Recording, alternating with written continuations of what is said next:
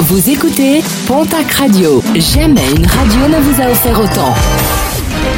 L'information locale à 9h, c'est sur Pontac Radio.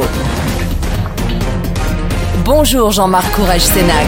Très belle matinée. Plusieurs centaines de personnes se sont retrouvées samedi sur le rond-point de l'entrée sud de Lourdes, des agriculteurs, des éleveurs ainsi que des élus qui dénoncent les prédations du loup sur le secteur du Haut-Acam. En deux mois, pas moins de 69 brebis ont été tuées, sans compter celles qui ont été blessées. Pour les manifestants, le protocole de tir de défense renforcé ne suffit pas. Un accident spectaculaire déploré samedi à Jurançon, une collision frontale entre une voiture et une moto. Le pilote de la moto âgé de 52 ans, grièvement blessé a été évacué vers le centre hospitalier de Pau par les secours. Sous le choc, la voiture a également pris feu. Son conducteur, un homme de 19 ans, a été légèrement blessé et évacué lui aussi vers le centre hospitalier.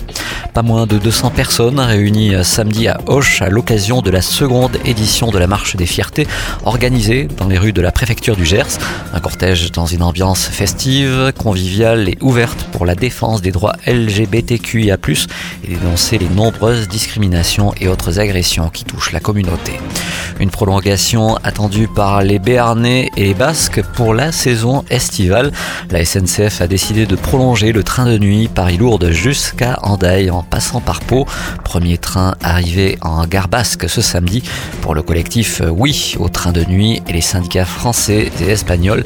Cette ligne devrait aller jusqu'à Irun, devrait rouler toute l'année, tous les jours et arriver plutôt à Andaille. Un rappel à l'occasion des festivités à Lourdes, le stationnement est gratuit sur l'ensemble du centre-ville jusqu'à samedi inclus. De nombreuses animations sont programmées cette semaine. Outre la fête foraine, il y aura vendredi l'ouverture du festival Partir en livre, également au programme marché nocturne vendredi sur la place du Champ commun. Et puis Manon Dufresne est la nouvelle Miss Gers. La jeune femme de 20 ans a été couronnée parmi les 10 candidates en lice. Une élection qui se déroulait à Castéra-Verduzan. Elle participera au concours Miss Midi-Pyrénées, dernière marche avant l'accession au concours Miss France.